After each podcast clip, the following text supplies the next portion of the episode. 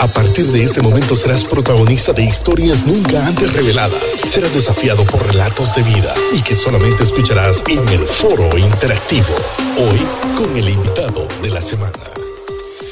Liderazgo Radio, porque liderar es servir e inspirar. Haz go por tu vida, por tu familia y por tu nación, sin duda. Y ya con nosotros el Chapis, Juan Carlos Ortiz, más conocido como el Chapis en el mundo artístico. Bueno, ¿qué tal están amigos? Un saludo muy especial para todos ustedes, a toda la gente de San Pedro Sula, un abrazo muy cariñoso. Les quiero contar que mucha gente se resintió conmigo porque hubo un tiempo que en el Facebook empezaron a tirar de la charamusca y el topollillo. Entonces tuve que defender la capital, ¿va? Ay, hombre. Eh, eh, esa fue mi introducción. Digo, cuando ven el Chapi va a tener que explicar por qué ese mensaje de la charamusca. Sí, a, a, todos los que viven en el extranjero, por favor. para que bueno, es que, bueno, para toda la gente que nos escucha allá fuera de las fronteras, queremos decirle que eh, hay un dilema, ¿verdad? Eh, entre la charamusca y el topollillo. ¿Cómo se dice en realidad? Si se dice charamusca o topollillo. Aquí le decimos charamusca para la gente que entienda, es un, refresco, podríamos decir, helado en, una bolsa, ¿verdad? Entonces, a eso le decimos charamusca, pero en San Pedro Sula le dicen topollillo. Ajá. También le dicen paleta, nosotros le decimos paleta y ya le dicen pilón. ¿Qué, qué, más, qué más podemos decir? a muchos eh, ¿verdad? términos que nosotros usamos aquí en Tegucigalpa y en San Pedro Sula también se usan diferentes. Por eso, claro, te cuento una anécdota. Yo soy mitad capitalino, vine a esta ciudad en el 1998, en el año de Mitch, antes de Mitch. Aquí vine a recibir el Mitch. Entonces, teníamos un amigo en común, David, ambos vivíamos en la Juan Ramón Molina, en la zona norte, ambos capitalinos. Y resulta que agarrábamos un rapidito que nos llevaba hacia el centro, Raúl. Pasaba ahí por la Quinta Avenida, todos saben, por el Tropical. Nos teníamos que bajar ahí en el centro, teníamos que bajarte donde era Tropical antes, ¿no? Digo el nombre porque ya no queda ahí. Y y resulta de que nos bajamos allá adelante de la, de la, iglesia reformada siempre, porque ninguno de los dos queríamos decir bajan. Para nosotros era como muy bajo decir bajan. No, nosotros, veníamos de Tegu para decir próxima. Entonces, ¿quién oh, va a decir? Decimos, no, yo no. Y por esa pelea nos terminamos bajando tres, cuatro cuadras adelante cuando alguien se baja. Sí. Bueno, y, y, es que uno comete bastantes errores cuando uno no sabe. Fíjense que rápidamente una vez me fui para, me, fui para Nicaragua, ¿va? En ese tiempo yo cantaba.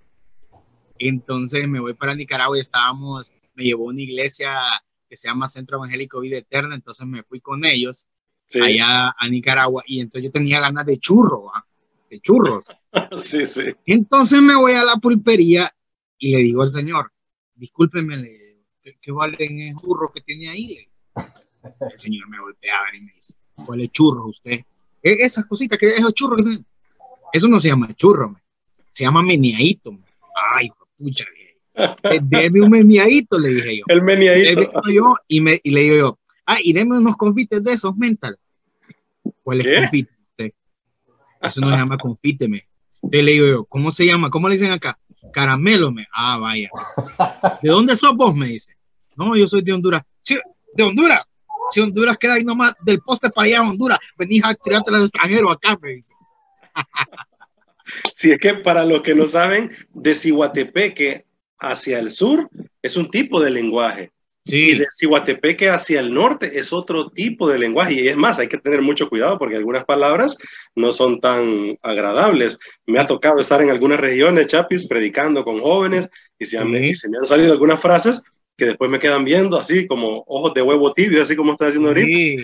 y digo, ¿qué pasó, verdad? Pero así es la cultura y las regiones del, del país. Sí, de, de, hecho, fíjense que cuando yo estuve haciendo lo que fue la primera película en la cual participé, eh, lo que usted decía, Raúl, es muy importante, porque la gente, la gente del pueblo, aquí en la zona sur, habla muy distinto a la gente de la zona norte. Y como la primer proyecto se desarrolló en la zona eh, occidente, ellos hablaban muy diferente a como yo había caracterizado el personaje.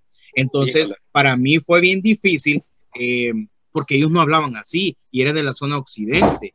Entonces yo tuve que hacer un, un, ¿cómo se llama? Un estudio de campo en tres días antes del rodaje, tuve que ir a las terminales de los buses, platicar con la gente de los parques, con gente, empleados del hotel que trabajaban ahí, y empecé a escuchar, a escuchar cómo hablaban ellos y así poder caracterizar el personaje.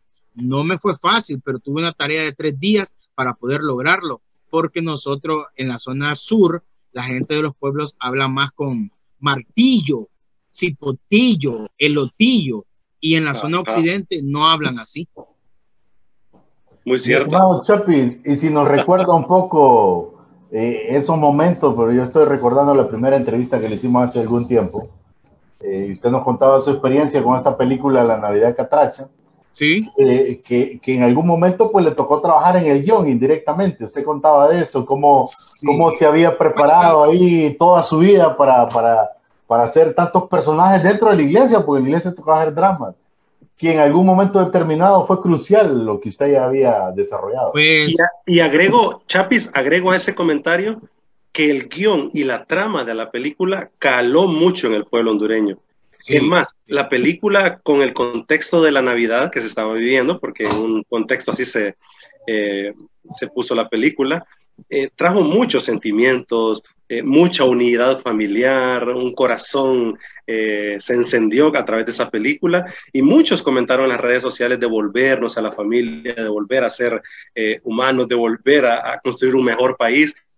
Yo creo que hoy en día esta película tiene mucho sentido a lo que estamos viviendo en el país. ¿No te parece, Juan Carlos? Me parece muy bien. Otra, otra cosa que, que, bueno, para mí siempre digo que la película marcó un antes y un después en el cine, definitivamente porque para hacer un poquito de historia, este, había una película antes, había entrado en vigencia eh, en las carteleras de cine y había sido eh, trabajada durante tres años, un año de, de, más que todo de marketing y fue esta película que se llamaba Cuentos y Leyendas de Honduras.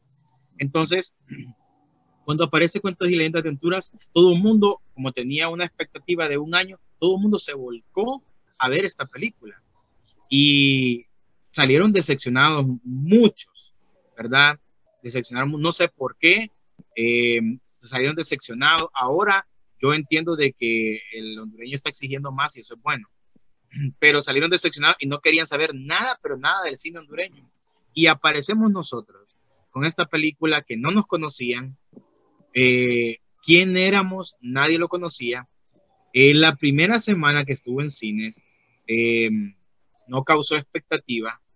La segunda semana eh, que estuvo en cine, ahí fue el boom. ¿Por qué? Porque la gente que iba, había ido a ver la primera semana la película, eh, hizo, ¿cómo se llama? A flor de boca, comenzaron a decir la película es buena, es buena, es buena, vayan. Entonces, eso volcó que la gente vaya, es que te vas a divertir y lo fue a ver una, dos, tres. Entonces, sí, eh, precisamente con mis compañeros y hermanos en ese nuevo proyecto que tenemos, que se llama Chapisobado, les comentaba precisamente el otro día que, mm, este, que al final tuvimos que hacer, escribir el guion con mi hermano Gerson Ortega, porque no estaba finalizado. Entonces, no, eh, él me decía, ayúdame con el guion, me decía. Y como yo había tenido experiencia en teatro, tanto secular como en de la iglesia, y para mí, la mejor plataforma que pude tener fue la iglesia.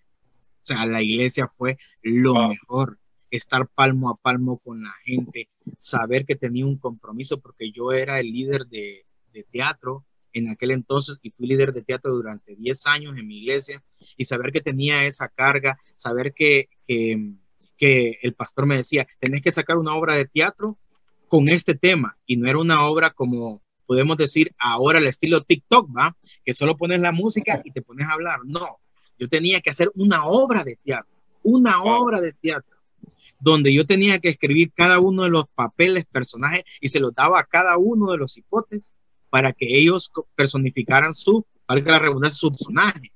Entonces eso me ayudó como poniendo el, ejemplo cuando David mató a sus leones en los secretos.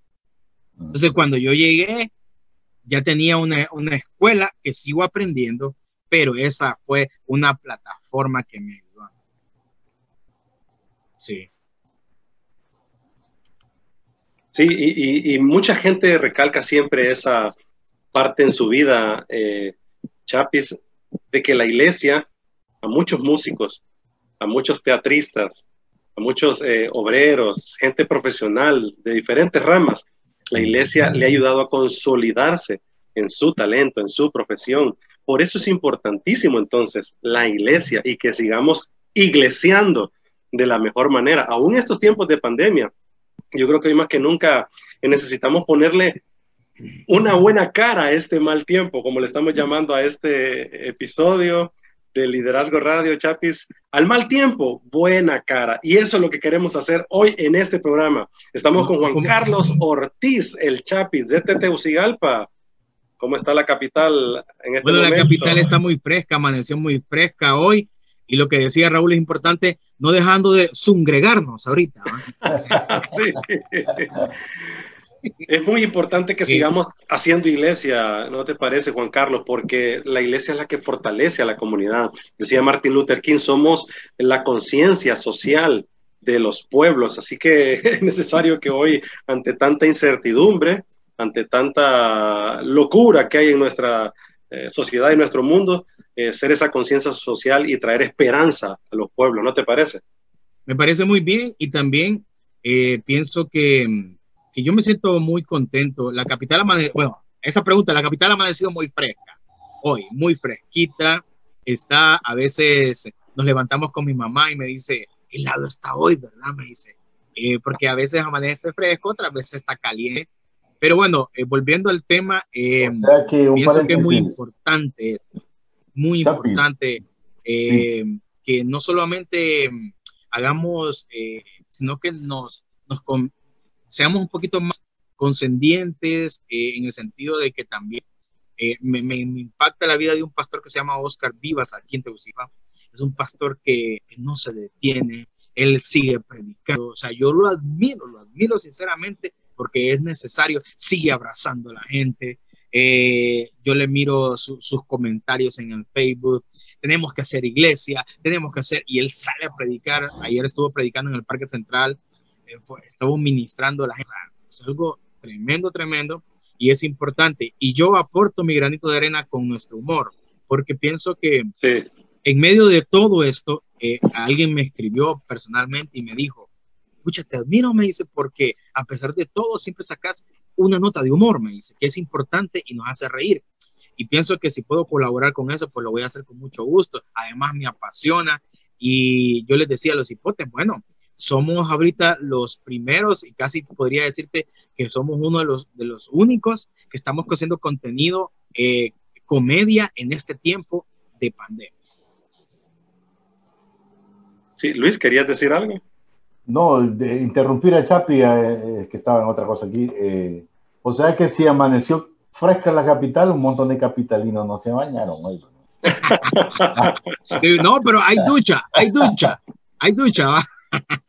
Y eso que Luis es de la capital, ¿verdad? Así que yo estoy dos contra uno, por eso me estoy portando bien. Y mira qué sofisticado la ducha, es un calentador de ellos que meten en el balde. Que sí, hombre. que saca burbuja para arriba. No, pero, pero les quiero contar que yo viví en San Pedro. Yo ah, viví en San Pedro dos años, sí. Ah, por cierto, les voy a mostrar aquí, ¿ve? San Pedro Sauna. En San Pedro Sauna, así de sencillo. Yo San Pedro Suda. Estuve estudiando en el Instituto eh, Técnico San Pedrano, que queda a la par del presidio. Ok, sí. Ahí estuve dos años, me gradué de ebanista. Estuve estudiando yo. Wow, así que muy talentoso Juan Carlos, ¿verdad? O sea, comediante, actor, guionista, productor, canta. Sí, también, también, ahí le hace. Y ebanista. sí, y soy tallador en madera también porque saqué una especialización en tallado en madera y todo va ligado al arte, ¿verdad? Siempre me ha gustado el arte, pues sí. Y lo tengo por herencia de mi mamá, porque mi mamá, pues, ella es una artista, ella es madre de artes plásticas, y pues ahí se lleva pintando, ¿verdad? Ella se lleva pintando, es una manera de, de, su terapia y todo. Chapis, alguien pregunta por aquí, en el grupo, usted puede escribirnos allí en el grupo del Facebook, ahí estamos conectados ahorita. ¿A quién me puedo acercar para producir cine aquí en San Pedro Sula? Uh, hay varias personas que están produciendo cine ahí en San Pedro. Eh, de hecho, está New Wall, que es una compañía que nosotros, ¿cómo se llama? Acabamos de hacer unas.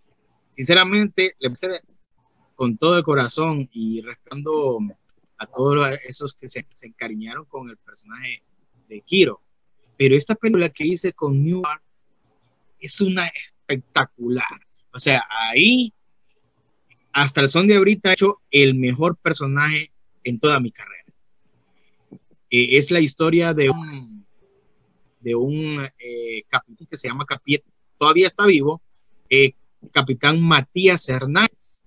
Esta película la hizo en New World y la productora es de San Pedro Sur. Se llama Viento en Contra y estará en Inés este próximo 2021. Con ellos se puede buscar cuando el casting en San Pedro Sula más, escuchen, hay más formación eh, actoral que quizás en Chigal. Hay más oportunidad para desarrollar lo que es la actuación en San Pedro Sula que en Tegucigalpa. Sí, el cine tuvo un buen repunte, ¿verdad, Juan Carlos? Eh, miré que en algunos años eh, pasados tuvo un buen repunte, bastantes películas, muy buenas películas, de diferente trama y, sentido, pero creo que en los últimos meses, no sé, es mi percepción, tú quieres, eh, pues refuta el, pensamiento mío, pero creo que en estos últimos meses y años eh, no he visto de nuevo ese repunte y ese esfuerzo. Sé que estamos viviendo momentos difíciles políticamente hablando, eh, en lo económico, en lo social, ha habido tantas situaciones que nos han detenido, ¿verdad? Y creo que también eso mengua. Eh, cuando uno está estresado, cuando uno está cargado con situaciones de este diferente índole, eh, también la creatividad se merma y entonces los talentos de uno bajan. Entonces, no, sé qué piensas al respecto, si crees que ha, mermado el tema de las producciones de películas y, y, qué nos puedes decir al respecto a todos los que están soñando pues en producir. Bueno, la verdad, no sé si Luis va a opinar algo, Luis. No, me fui por un rato. Si me quedé congelado ahí, no era yo que estaba quieto. no, estaba el piloto auténtico. Eh, no, pues, la verdad, fíjese que el año 2016, en el año 2017, hubieron 20 películas en el cine.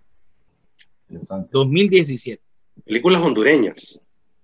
Hondureñas, hubieron 20 películas hondureñas en el cine sea, en el año 2017. En el año 2018, ¿qué pasó? Pues, como la gente miró tanta película, aparecieron eh, otras películas, pero no tuvieron esa um, asistencia que había tenido en, diferentes años. ¿Y qué pasó? Pues tiene una lógica.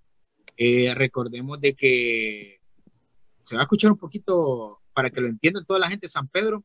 Después aparecieron todas las truchas haciendo películas. ¿Verdad? Entonces, eso vino a debilitar un poco eh, la calidad, ¿verdad? El profesionalismo de muchos. Eh, y es notorio, por ejemplo, en República Dominicana eh, ocurrió el mismo fenómeno y también ocurrió en México el mismo fenómeno. ¿Qué pasó? Comenzaron a producir películas de buena calidad y pues todo el mundo comenzó a hacer películas.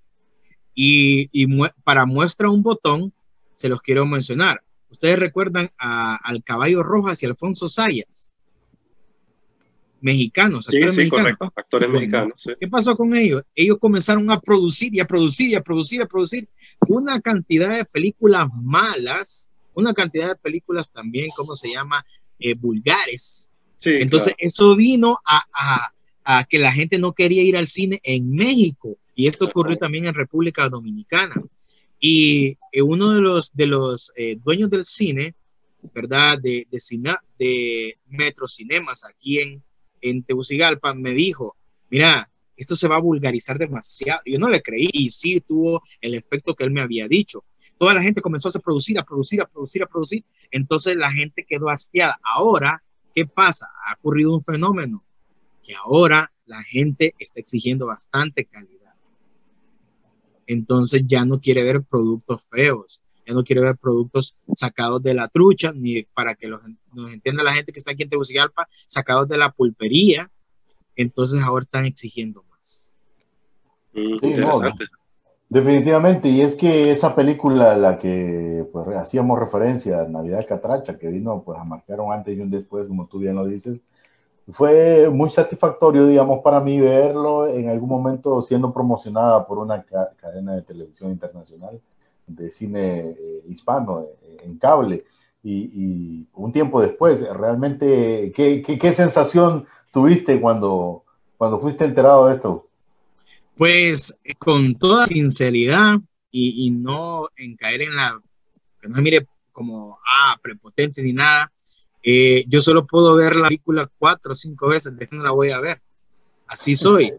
Eh, pueden poner la película donde sea, ya no me tengo, ya no tengo emoción, porque decía, le preguntaron a un pintor una vez, ¿cuál ha sido su mejor este, pinta eh, que ha hecho? Le dijeron al artista.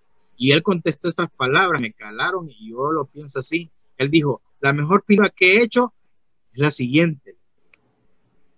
Entonces, yo ya no me enfoco en lo que está, sino que me miro adelante, me miro adelante. Por ejemplo, eh, tuve un pequeño problema con las primeras dos películas en el sentido de que la gente me encasilla el personaje. Entonces yo tuve que romper eso porque la gente siempre me mirara con el sombrero y el machetío, ¿va? Y las botillas. Entonces yo tuve que romper eso para no quedarme enjaulado en ese personaje. Entonces tuve que hacer otro tipo de producto, otras películas, y miraron, hey, la gente se confundía, el mismo no es el mismo. Y se quedaba pensando porque yo cambié de look, me cortaba la barba, ya no salía igual, caracterizaba diferente. Entonces, al son de hoy ya la gente sabe, ahora se confunde, pero ese man de dónde salió. Y después, no, hombre, es el mismo que salió en la primera película. Entonces yo hago, mi personaje lo hago muy diferente.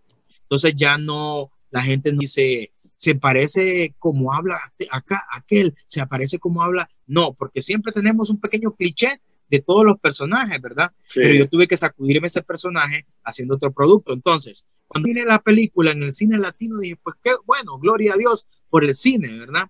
Pero no me, no me tomó con tanta emoción porque dije yo, este, lo mejor será lo siguiente. No, y, definitivamente, Raúl, hay que pasar a lo siguiente también, como bien dice el Chapis, porque yo, o sea, por todo el asunto político que hay, ya no podría volver a ver esa película. Ahí está, ahí está. sí. como dices, cada quien en su, en su, en su chargo, pues. Entonces, realmente, tristemente, hay productos muy buenos que llevan eh, ese matiz que a veces los que están involucrados no, no tienen idea de lo que va a ocasionar. Yo, le comentaba, ayer tuvimos una plática, ¿verdad, Raúl? Después, como a las nueve de la noche, pues. Y yo siempre he tratado de... Liderazgo late night show. Pero no Sí, entonces no sé involucrarme en eso porque siento que, que quiero que me den por lo que yo tengo, la línea que siempre he marcado, no involucrarme en cosas sucias, no. Sí. ¿Y, te parece? Bueno, cada quien toma decisión, va. Sí, bueno, sí, eh, en ese caso no creo que sea que cada quien. Eh. Volvemos al punto central que hablábamos con Raúl al principio, un asunto de valores, Raúl. Sí, así es. Eh, y me voy a ir a y voy a poner yo la carne al asador. Si a mí me viene el político que sea, por muy bueno que sea ahorita, y me dice, eh, mire Luis, que usted tiene un programa con Raúl y la gente lo mira, ah, las cosas que le venden, ¿va? y usted debería ir de, diputado, yo le voy a decir, no. No, estoy listo para eso, o sea, no tengo una preparación para eso. ¿Me explico? O sea, entonces más bien diría, ¿y usted qué pretende? O sea, ¿qué es lo que busca? Pero es un asunto de formación como bien lo decía el doctor Arturo López hace unas semanas atrás. Y precisamente de eso vamos a hablar después de la pausa comercial. Pero ¿será que por ahí anda Don Cundo? ¿Será que, por ahí anda, el Cuiro?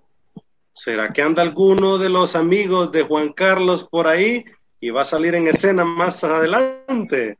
Eso lo sabrá usted después de la pausa comercial. Estamos en vivo en Líder Liderazgo Radio, pero también estamos en nuestras plataformas de podcast y YouTube para que usted se conecte siempre con todo el contenido que producimos. Al mal tiempo, buena cara. Hoy con nosotros Juan Carlos Ortiz, actor, comediante, multifacético, pues mejor quedémonos así, ¿verdad? Porque hasta ebanista dice que un tiempo él trabajó de eso y estudió.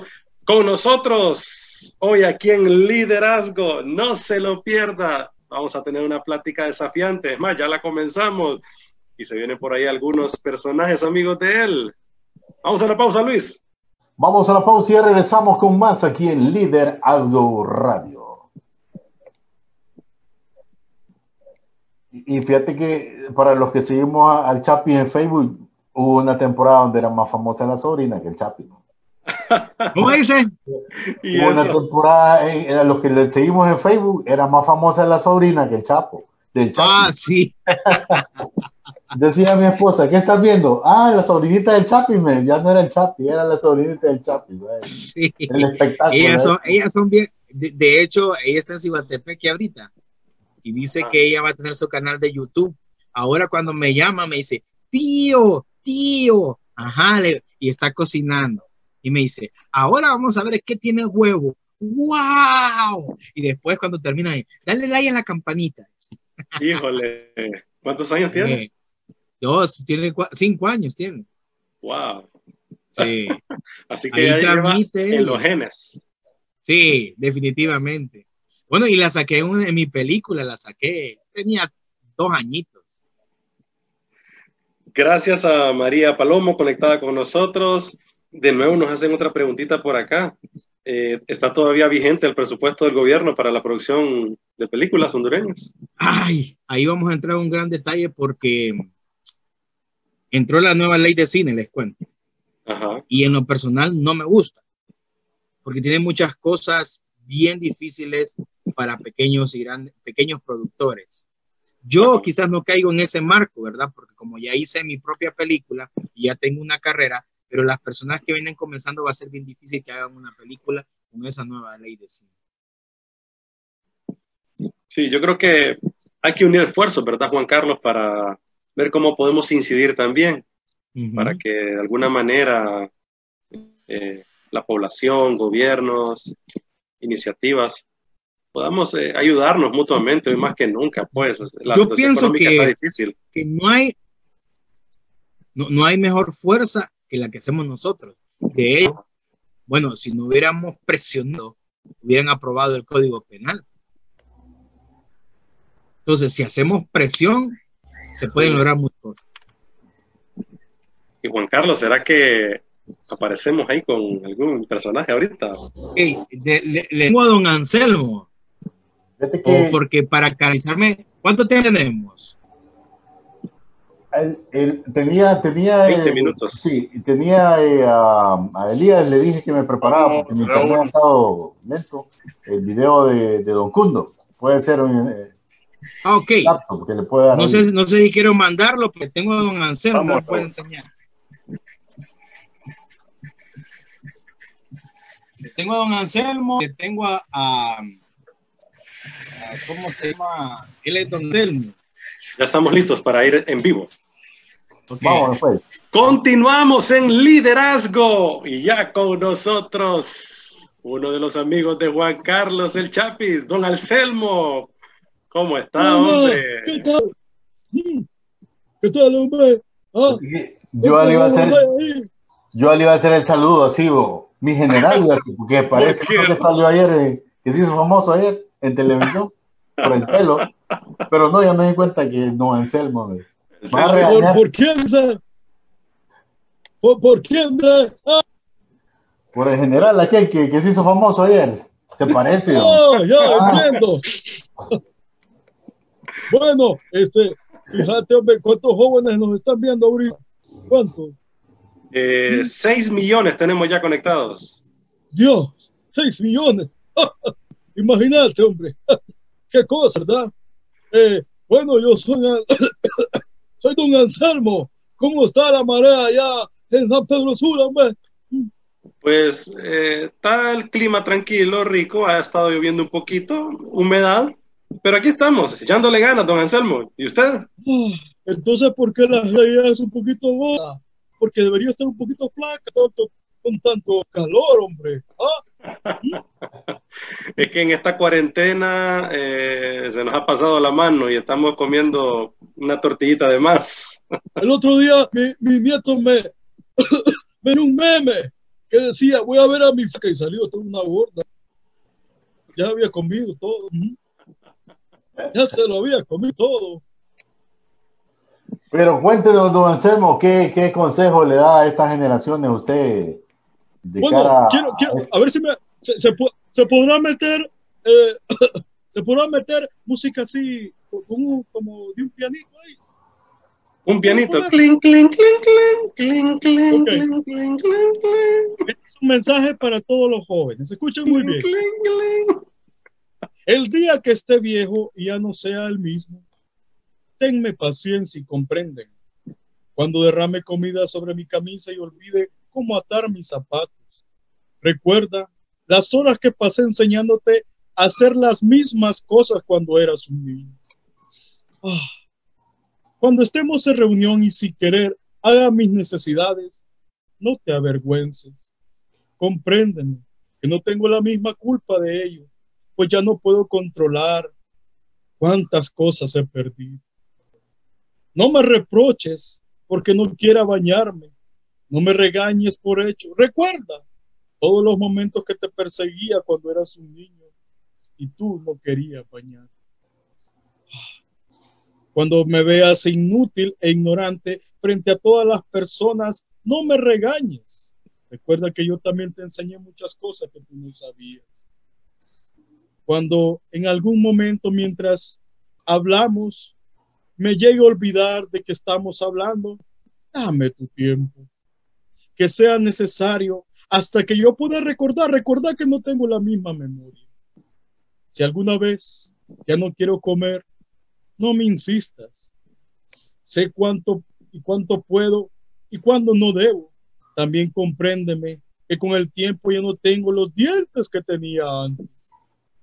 Ah, no no te sientas triste e impotente por verme como ves. Dame tu corazón, compréndeme y apóyame como lo hizo cuando eras un niño. De la misma manera como te acompañé en tu sendero, te ruego que me acompañes a tener el mío. Dame tu amor y paciencia, que te devolveré gratitud y sonrisa con el inmenso amor que tengo Buenísimo. Sí, hombre. Ahora, mensaje. la pregunta es, ¿por qué su amigo el Chapi no lo ha llevado a una película de esa? Hombre? lo que pasa es que él no me quiere llevar porque dice que, que, yo estoy muy viejo. No, es que no quiere, es que este señor a veces se pone bien testarudo, por eso es que no lo llevo yo. Mentira, porque él me quiere llevar a mí, pero como yo me robo. y lindo mensaje ante la situación que estamos viviendo, don Anselmo, un lindo mensaje porque las nuevas generaciones tienen que aprender a cuidar a sus papás, a sus abuelos, cosas que no hemos estado viendo. Y hoy más que nunca debemos de ser empáticos con nuestra gente mayor. Definitivamente. Ah, a veces nos hacen a un lado como si no existiéramos. Y nosotros tenemos esto que se llama ganas de experiencia. Ganas de experiencia de años vividos. Pero Muy dice, cierto.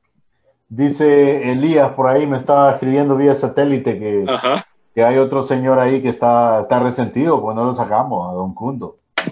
Ah, ya se resintió. Don Cundo es, es mi compañero lucha, mi amigo Don Cundo.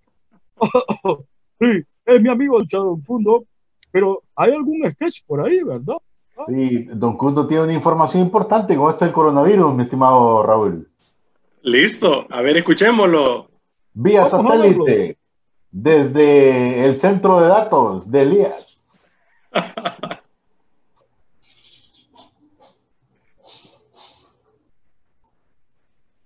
Ahí estamos ya en la conexión, es que Don Cundo está actualizado, papá. Fíjate pues que esos de chapizobados me tenían encerrado y yo queriendo salir, pues, pero aquí estoy. Fíjate que yo después de esta cuarentena me puse a pensar las cosas que quizás olvidemos mm, después de salir de esto. Por ejemplo, yo no sé si, si me acuerdo si para aquí es primera o primera es para acá. O, tercera es esta o primera es esta. Ya, ya, ya no me acuerdo. Otra cosa que no me acuerdo es que cuando yo vaya manejando y llegue a donde aquel animal, e- ese animal vos que cambia de colores, ¿cómo se llama ese animal que cambia de colores? vos? Camaleón, don Cundo. Camaleón. Ah, sí, camaleón, sí, ese camaleón, gracias mamá. Bueno, eh, cuando llegué donde ese camaleón, yo manejando, ya no me acuerdo si, si verde es eh, eh, continuar y rojo es parar o parar es verde. Ya, ya no me acuerdo. No, no es camaleón. Ah, Es semáforo. Le cambiaron de nombre, mira vos. ¿Qué cosa? Otra cosa que he extrañado mucho en esta temporada, ¿sabes qué es vos? Pues es ir a la iglesia. Me hace falta mucho ir a la iglesia. Por ejemplo, me hace falta pelear, pelear hasta con el hermano eh, ese que estaciona los carros. Sí, yo le digo, yo le puse un apodo. Eh, ¿Cómo es que se llama una película vos? Que se roban carros veloces y, y eh, son bien rápidos y tienen como, como 17 películas ya, sí. ¿Cómo es que se llama esa película? Ah, sí, sí. Ah, sí, sí. Rápido y furioso. Eh, Esa, eh, eh, esa. Rápido, rápido y furioso. Yo le he puesto al hermano del estacionamiento. Rápido y baboso, sí. Porque siempre que llego me dice, rápido, rápido, abuelo, rápido. Y baboso porque siempre le pego al carro de adelante. Porque el baboso anda estacionando otro carro, usted. Por eso le digo rápido y baboso. Otra cosa que extraño de ir a la iglesia es, es echarme mi pelón, sí. Es que siempre me duermo. Me duermo como, como unos 10 a 15 minutos en la iglesia. Hay quien no se ha dormido, pues. Cundo. ¡Ey! ¡Despiértese, hombre! Don Cundo, hay que seguir grabando. Ah, ah, no, ya, ya di la ofrenda. Ya, ya ya, ya la di yo. ¿Mm?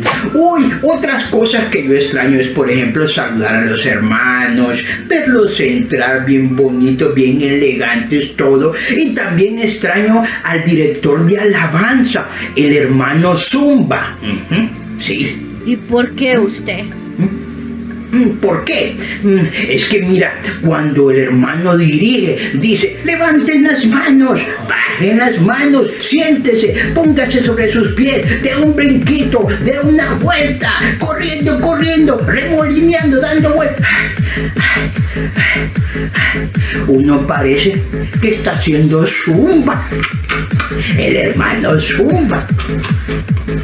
Otra cosa que extraño son las predicas del pastor y su famoso chiste viejo.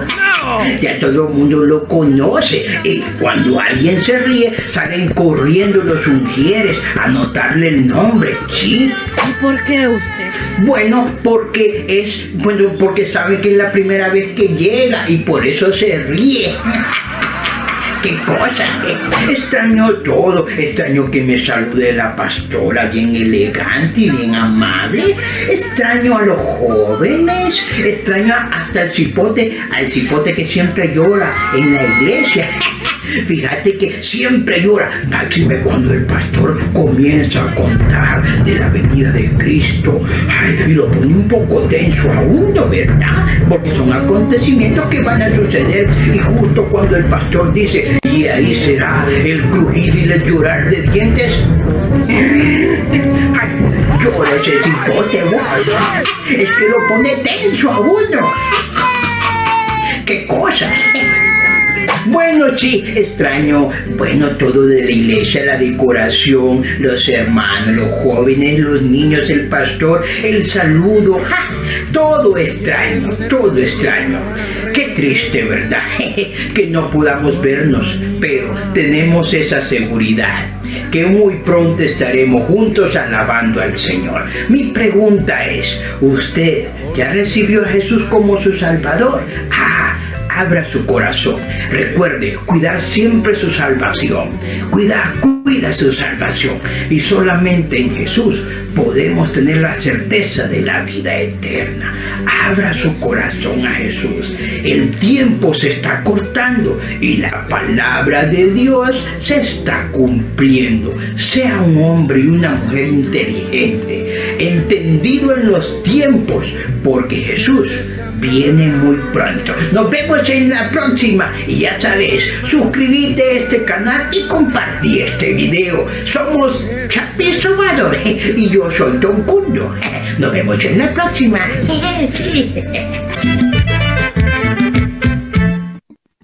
Ahí está. Gracias, Don Cundo. Hoy en Liderazgo Radio, al mal tiempo, buena cara, y es lo que hemos hecho con Don Cundo.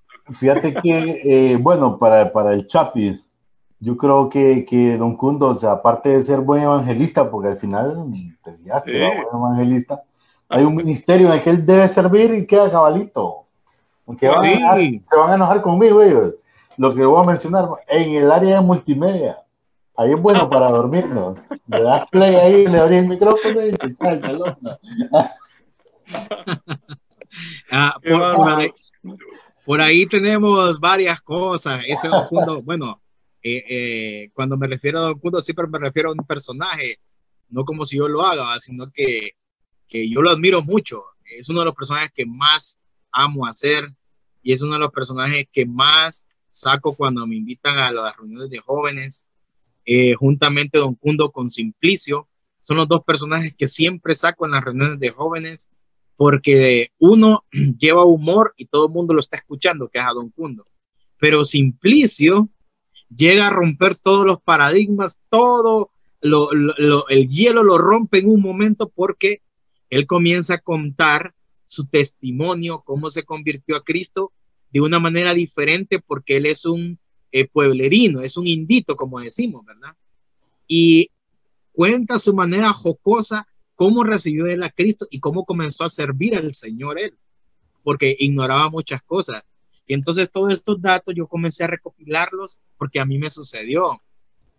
Por ejemplo, eh, Simplicio cuenta que a mí me pasó, eh, que yo viví muchos tiempos en una iglesia conservadora, como una iglesia pentecostal, como una iglesia profética, o sea, todo eso yo pasé por todo eso.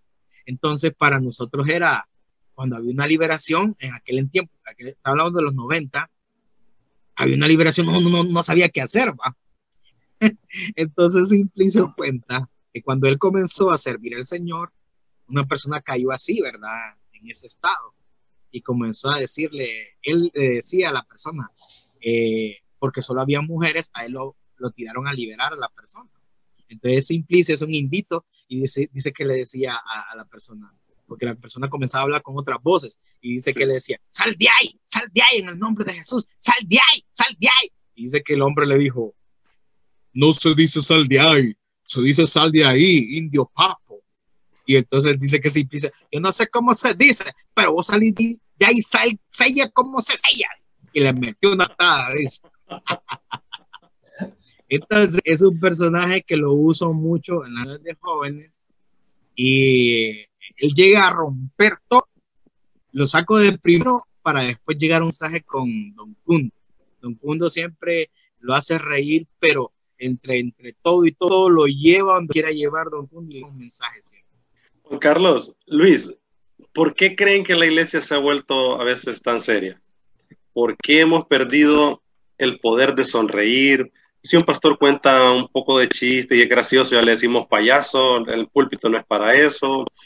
Si hacemos una obra de teatro y tiene un poco de gracia, de humor, eh, ya la gente habla mal.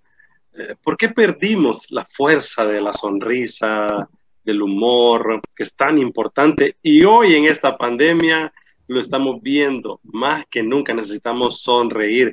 ¿Por qué lo sagrado no sonríe? No, sonríe. ¿Por qué Dios es un viejito aburrido de barba larga? ¿Qué piensan? Yo, yo creo, mi estimado Raúl, que parte de la, de la plática que hemos desarrollado desde el principio del día de hoy es porque hemos dejado de ser genuinos, dejado de ser nosotros mismos.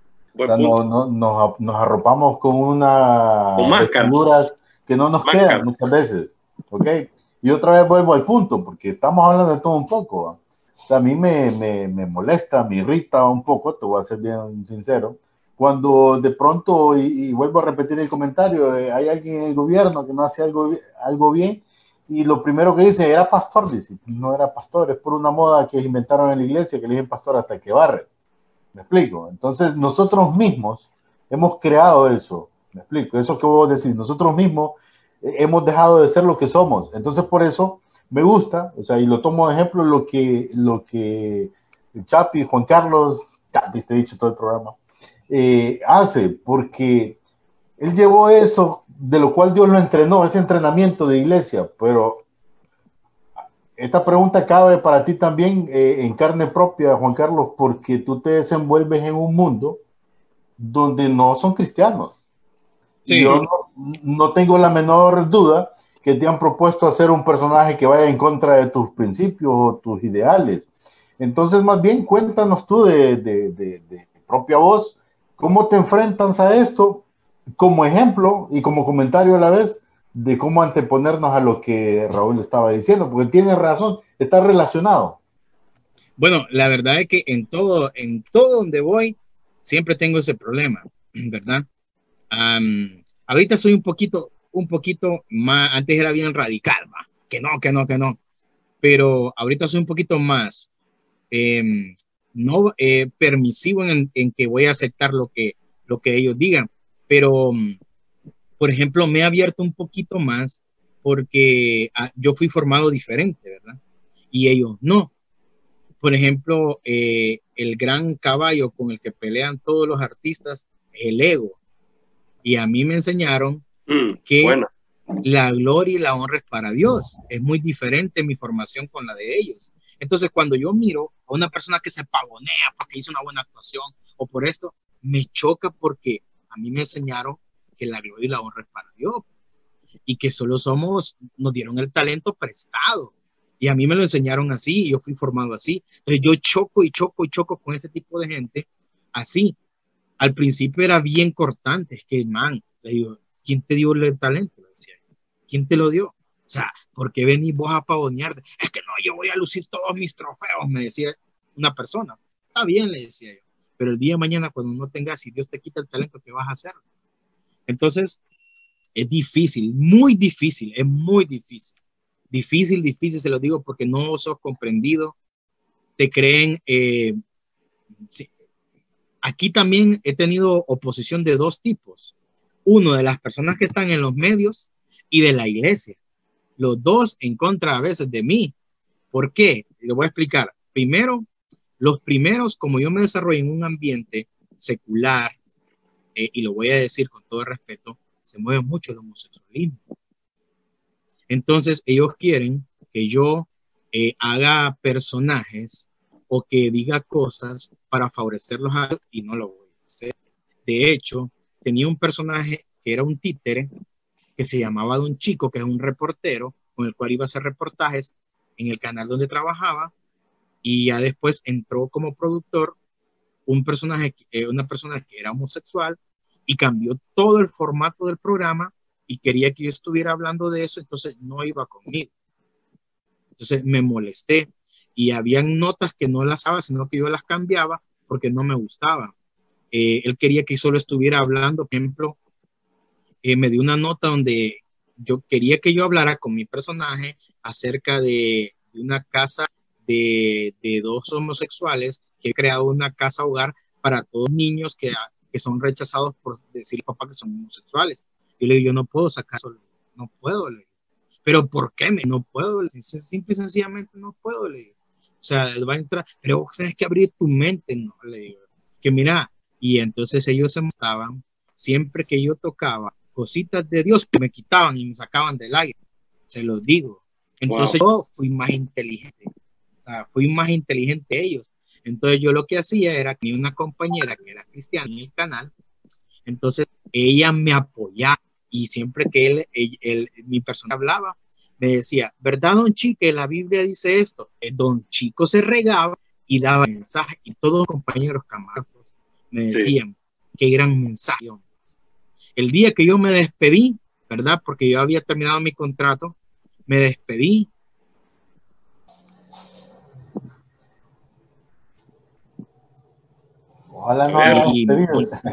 y, empezó a dar una reflexión y empezó y, y estratégicamente dijo, ¿cómo? No sé por qué hay gente que niega la existencia de Dios.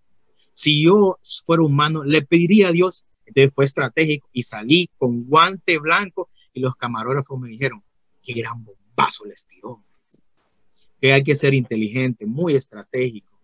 Pero es difícil. Entonces, oposición por la iglesia, ¿por qué tuve? Porque era mi trabajo y habían que me daba de comer y había que hacer cosas. No, eh, yo no aceptaba este tipo de cosas, pero a veces eh, yo era bien abierto a decir cosas, por ejemplo, no, uso palabras oeces, entonces era bien abierto pues como a molestar, entonces ya la iglesia comenzó a decir, uy, ¿cómo es eso? Que cristiano, y que aquí, que allá, y era mi trabajo, eh, yo tenía que comer de eso, o sea, me daban de comer, y perdónme, lo que les voy a decir, hermanos pastores, perdónenme, líderes, pero yo viví 12 años en la iglesia y fue bien difícil comer, porque no me honraban.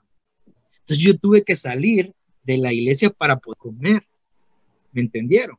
Es bien difícil que lo puedan entender, porque yo vivía tiempo completo en la iglesia, servía en la iglesia. O sea, si les puedo traer a mi mamá, puede decir que pasaba todo, si es posible, todo el día en la iglesia y dejaba de trabajar porque tenía que hacer una obra de teatro. Y los demás hipotes, ¿qué sucedió? Que todos los hipotes que tenía, los estos hipotes que tenía en la obra de teatro, se graduaron y yo seguí en el mismo lugar. Entonces tuve que poner un top y, y continuar yo. ¿Y qué pasó? Que comencé a, a recibir cursos de actuación de compañías teatrales celulares y se me abrió la puerta para pues estar en una película. Entonces, eh, es bien difícil porque me criticaron, me tiraron duro, pero yo tenía que ver. Sí, Juan, Carlos, ¿y, cómo podemos incidir?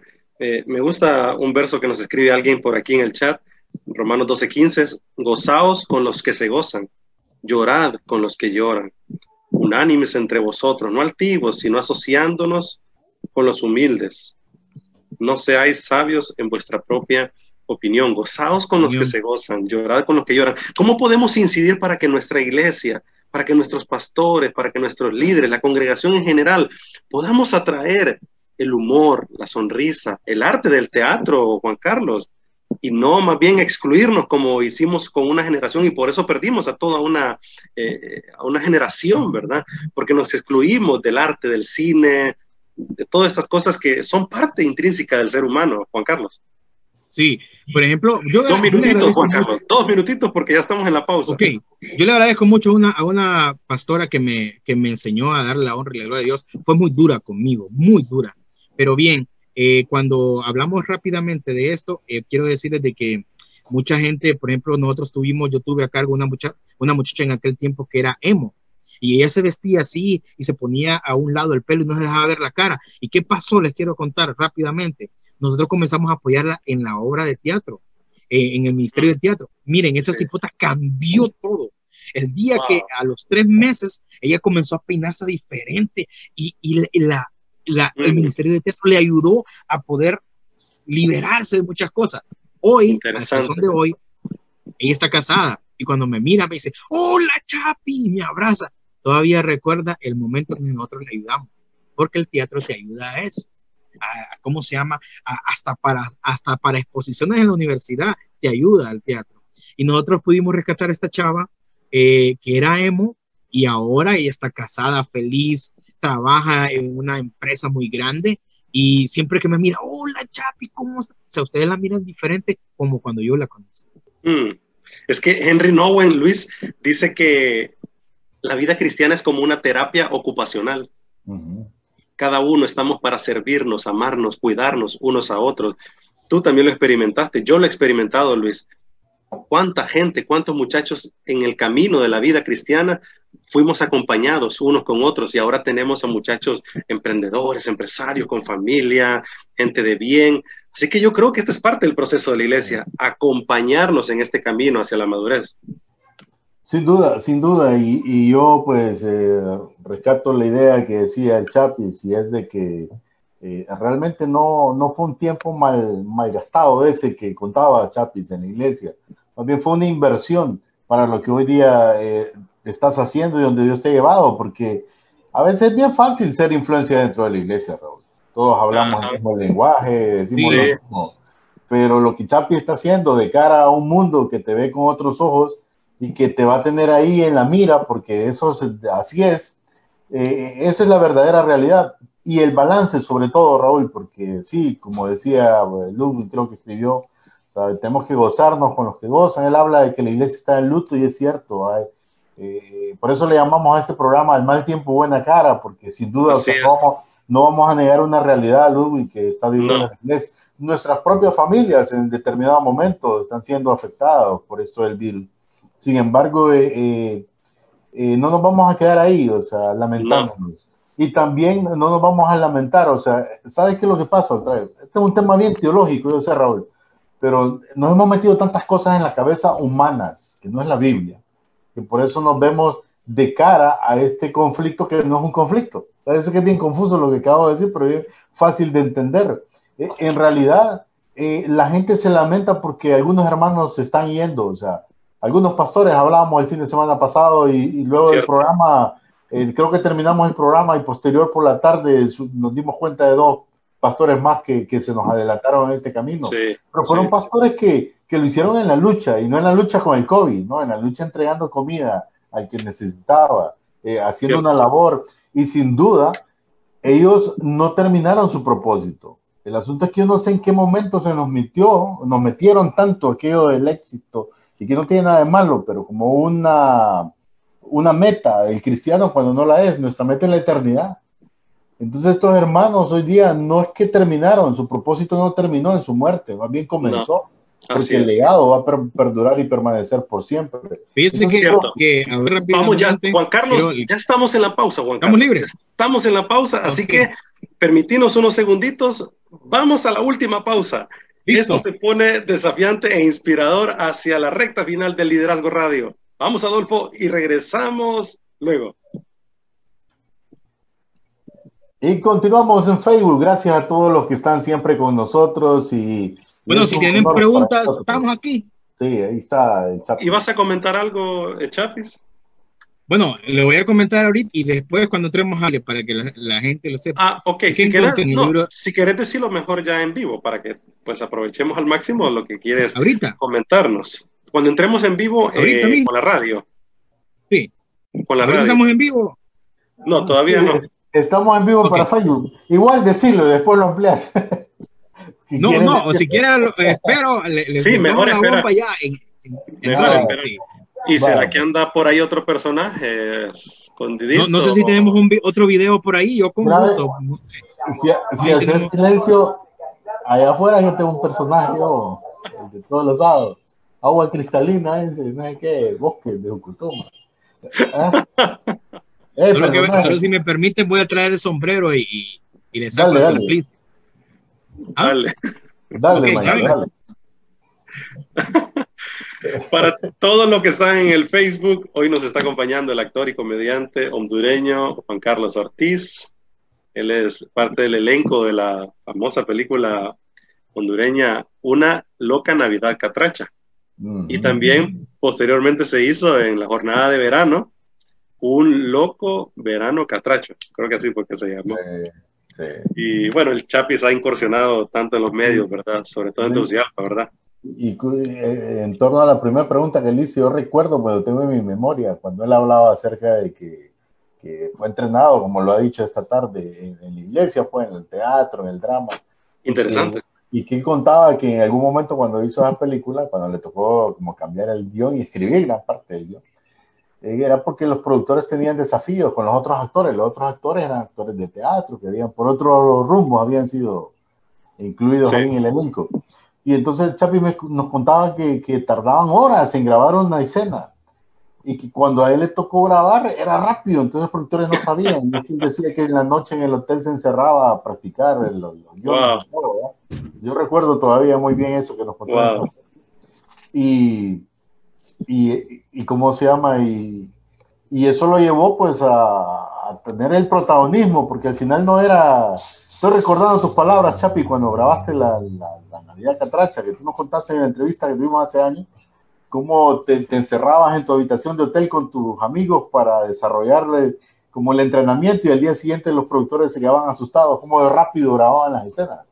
Pero es que no sí, fue una, experiencia, fue una experiencia muy bonita porque como este personaje yo ya lo había sacado en la iglesia, él lo dominaba mucho, lo dominaba pero mucho, mucho. Nada más que como les dije, tuve que cambiar su forma de hablar porque la gente de, de la zona sur habla muy diferente a la zona occidente. Entonces lo perfeccioné, pero mis compañeros no podían hablar así. Entonces, las escenas que Vamos, Raúl.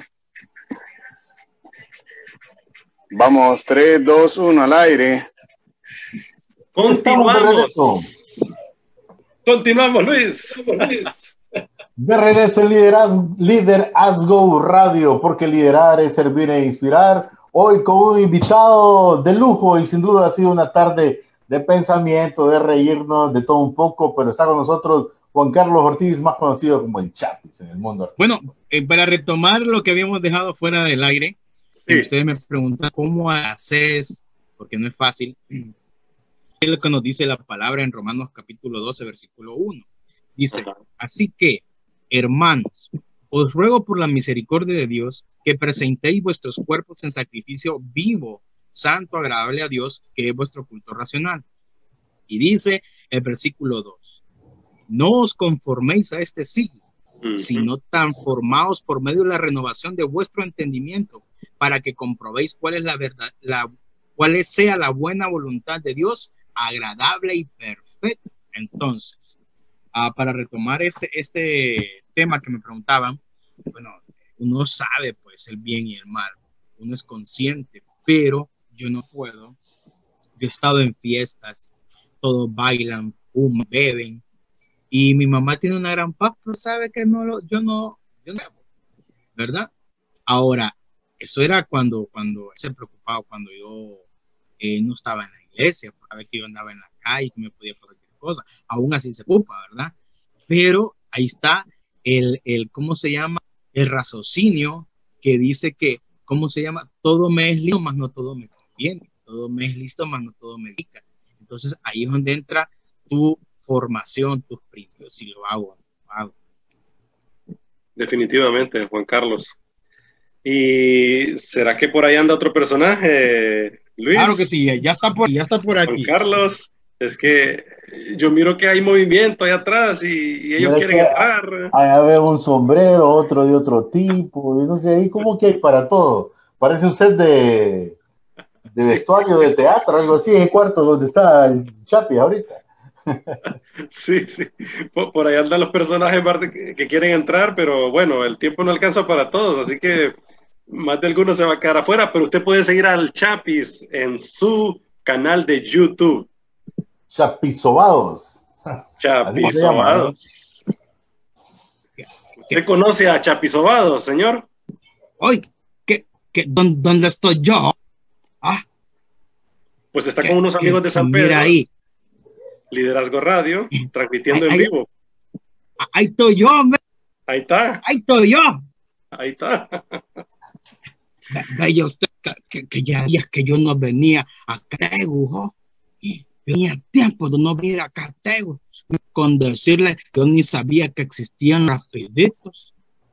Yo como solo en pasitos camino los buses mi pueblo, mira que despatillos que se vienen, ahí meten gallinas, meten chanchitos, meten todo, ay, mire, y esto más que, que, que el corredor del bus lo hacen a uno, esas mujeres del table dance, porque le dice a uno, agárrese del tubo, tubo, tubo, y uno anda bailando, ¿eh? Pero, pero que ya días que yo venía, y, y, y como la gente allá, Oh, calorcito, pero aquí estamos. Desde aquí, Culumbrello. Desde aquí, mire que le quiero contar cómo yo me vertí a Cristo, yo. yo. Mire, le voy a contar, mire, que, que, que yo tengo un primo que se llama Jesús, pero cariñosamente le decimos Chuy, mire. Y entonces viene mi mismo Chuy y me dice a mí, y me voz Simplicio, préstame tus zapatos, que quiero ir a ver a mi chaval, que tiene una huella ya. Yo tengo unos zapatillos bien bondillos. Yo le dije, ah, no, me los cuidas, le dije yo. Y mire que se lo resté. Pero mire, a mí me tocaba ir a ver chaval, mire. Y, anda, y estaba de cumpleaños. Yo aquí con mis zapatillos. Y mire que voy a buscar a mi primo. Mire, lo fui a buscar por todos lados. Mire, no encontraba. Fui a buscar al parque y no estaba. Lo fui a buscar al mercado, no estaba, lo fui a buscar a la sadela y no estaba. Mire, me metí en todo, no lo encontraba, mire, y mira que voy a meter al río. Y me sale una mujer y me dice, soy la SUS, pues bañate, le dije, yo andaba buscando a mi primo, lo fui a buscar todo andaba buscando mis zapatillos, y no me lo fui a buscar hasta que me metí en la iglesia, ay, y mire que cuando me metí en la iglesia, me di, viene y entro en la iglesia yo y hecho que dice pastor, Jesús se fue al cielo ahí, mis zapatos, dije, mis zapatos, mis zapatos. Y dice el pastor, todos aquellos que quieran ver dónde está Jesús, vengan acá al frente. Yo mis zapatos, dije yo mis zapatos. Y mira que fui al frente hoy. Y cuando voy al frente, el pastor me pone la mano en la frente y yo caí desmayado. Entonces después me gustó que me desmayaran.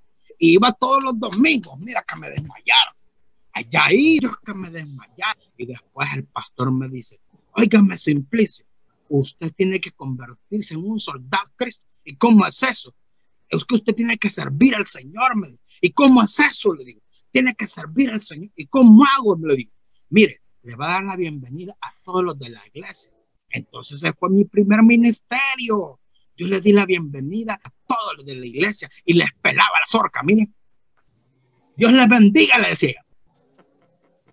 Y mira que un día de eso llega hermano que le llenía la boca. Uy. Y me dijo, Dios bendiga, hermano Simplicio. Y yo le decía, amén. Y me decía, Dios le bendiga, hermano Simplicio. Y yo le decía, amén. Y me dice, oiga, mano Simplicio, no le gusta mi puente. Y yo le dije, hermano, es que abajo del puente hay un hombre haciendo pupú, le dije. No. Y me dice, no, me dice el pasino, ¿y cómo es? Hasta que me encontré en mi ministerio, hermanito. Soy el líder de la de mi iglesia. Mm, wow la primera canción que le canté al Señor era una que decía, manda fuego, Señor, manda fuego. Y comenzaron a agarrar fuego de las cortinas de la isla. Yo le dije, era mamá, Señor.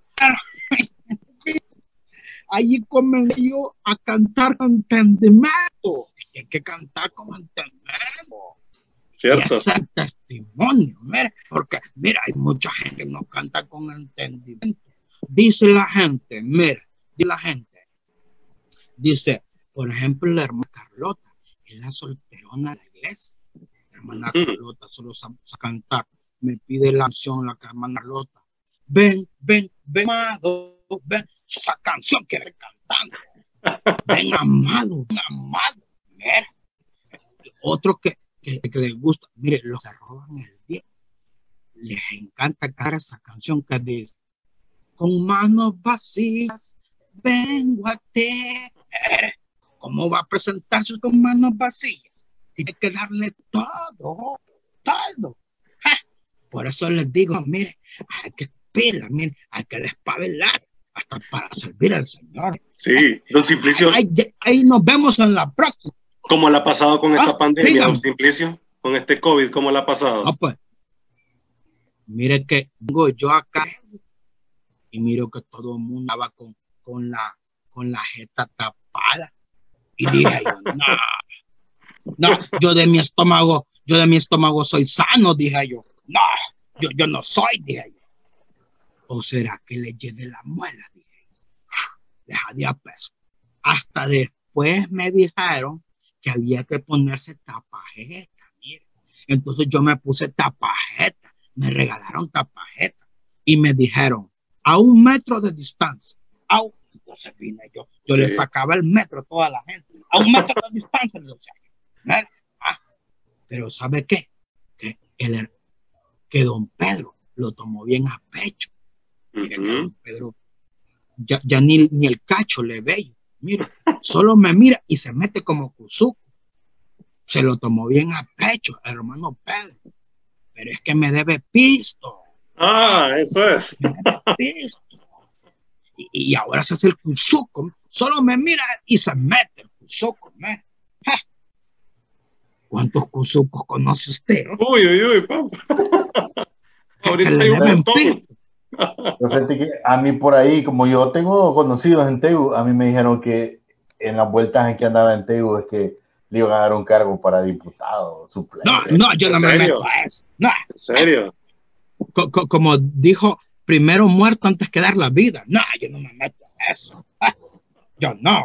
Ah, mejor le voy a pasar aquí a mi representante. Llámenos, ah, a su representante, don Carlos. A, mi representante. Nos vemos, oh.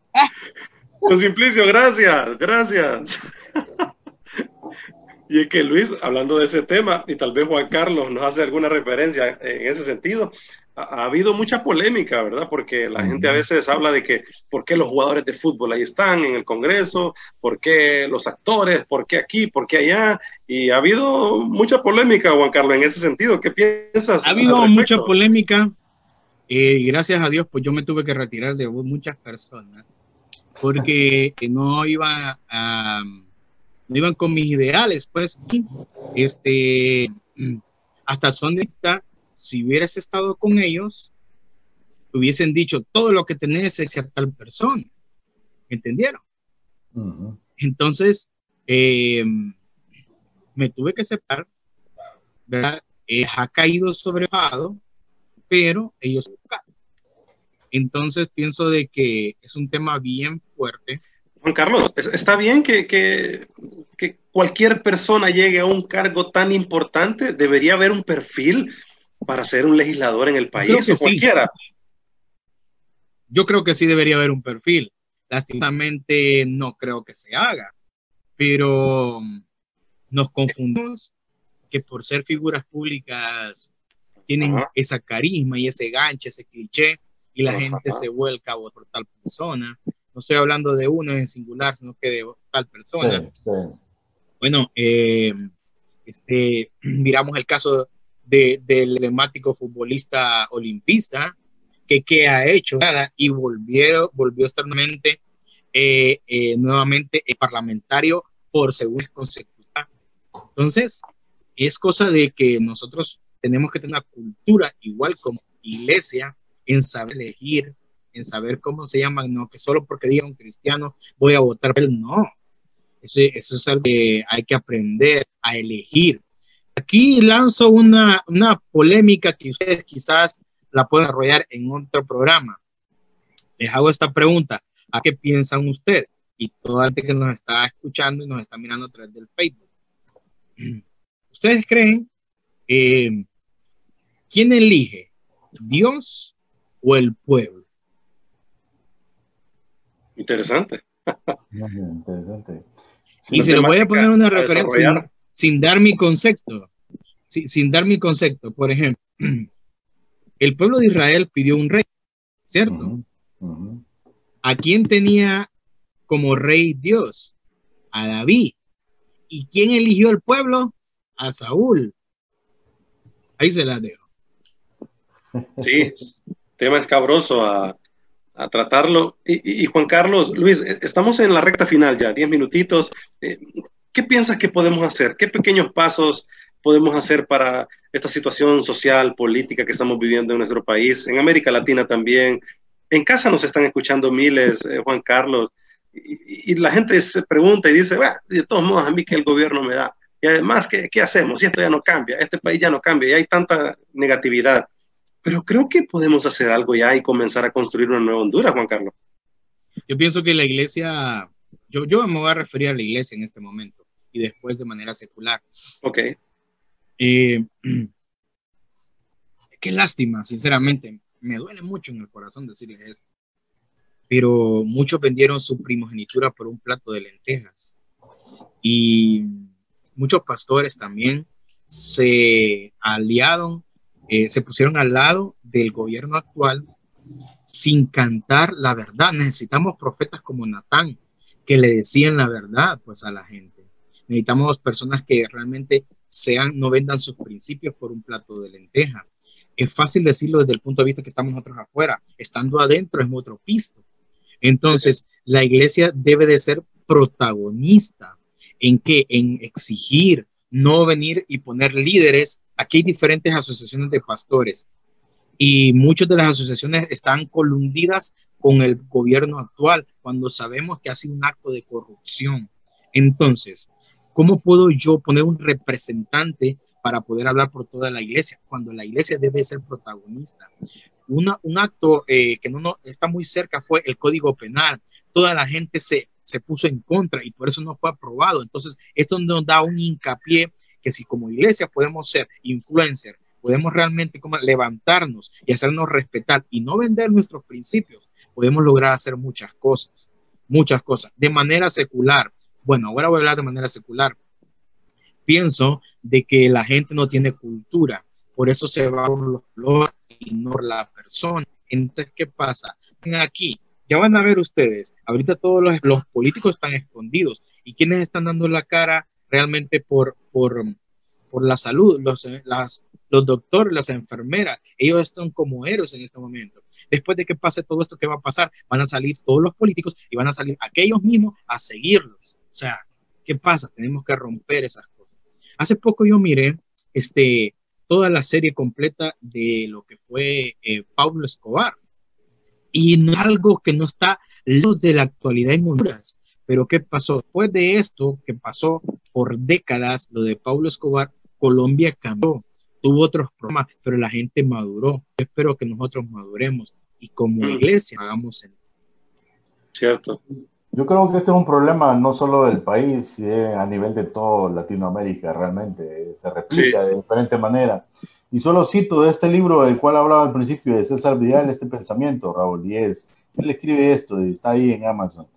Ese ideal republicano defendido por Calvino, en una de las primeras democracias modernas, después de, de la Revolución Francesa, sobre la base de las escrituras, o sea, inspirado en la Biblia, implicaba además denunciar aquella conducta opresora de los magistrados que toman parte en el saqueo para enriquecerse a costa de los pobres. Es decir, la Biblia nos llama hablar de la autoridad, que tenemos que orar por la autoridad, interceder por la autoridad, y eso es eh, algo irrefutable, eso tenemos que hacerlo. Sin embargo, eh, cabe destacar que, que, algunos que representan a, la iglesia, cuando están ahí, como bien dice Juan Carlos, se les olvida que están representando, representando un grupo y sacan sus propias pasiones personales a reducir.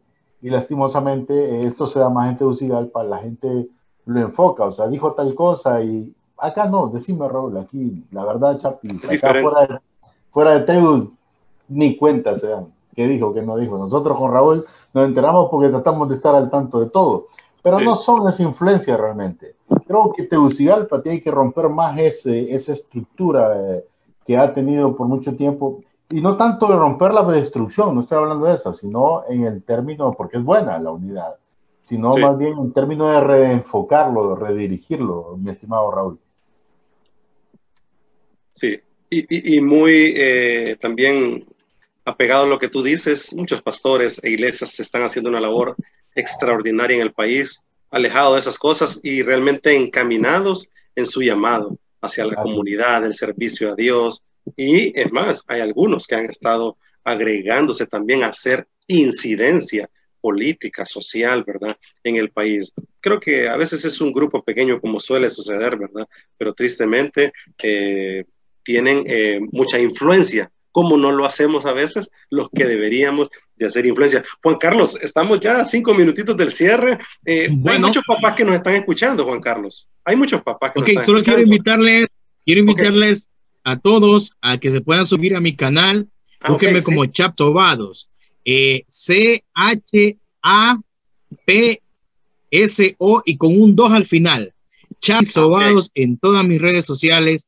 Eh, suscríbanse al canal. Estamos haciendo un buen material. Chapi Sobados. Chapi Sobados en YouTube. Así que van a suscribirse. Así es la única manera que les pido su apoyo. Para volver al fíjense que lo que decía Raúl es muy importante. y hay muchos que están haciendo su trabajo. Yo sueño nuevamente en que podamos hacer campañas evangelísticas en la calle. Sueño en tener congresos de jóvenes nuevamente como el tiempo de antes.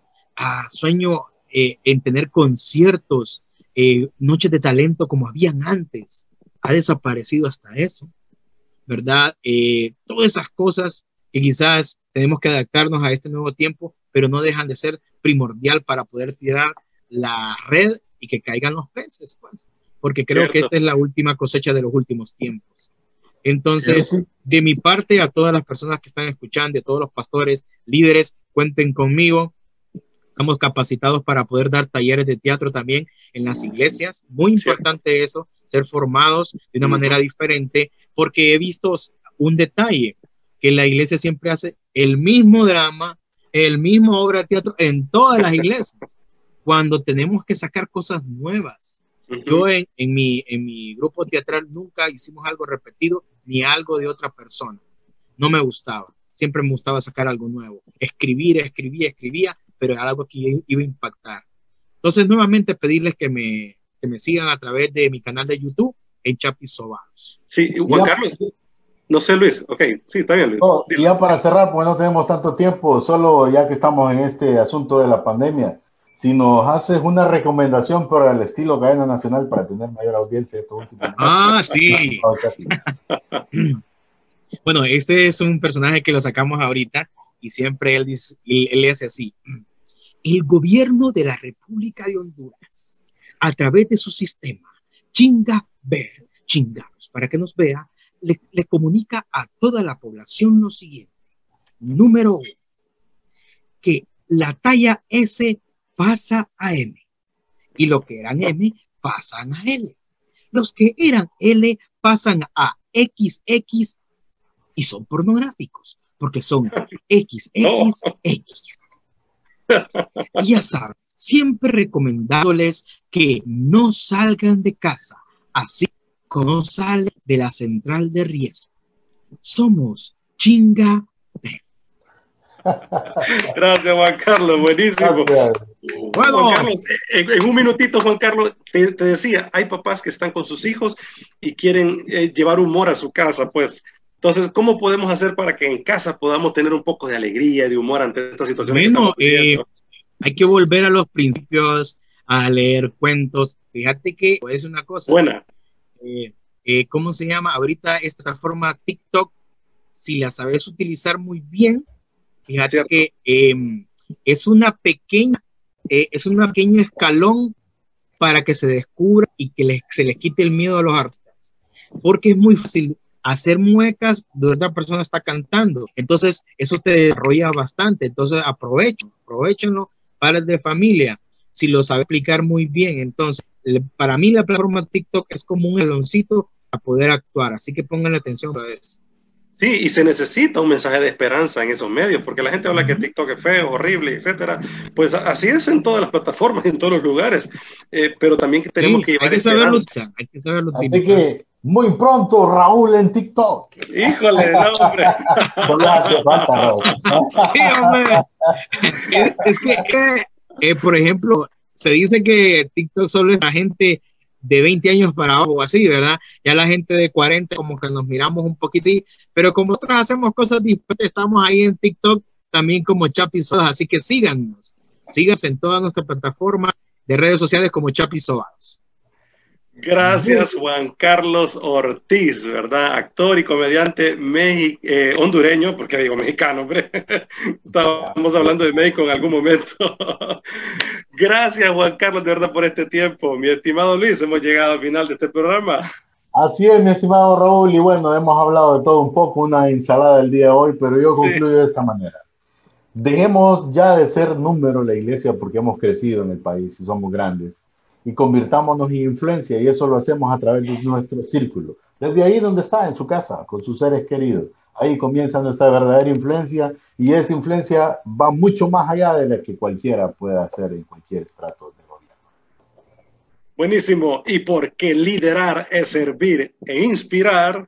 Haz go por tu vida, por tu familia y sin duda por tu país. Hasta la próxima semana. Que Dios les bendiga a todos.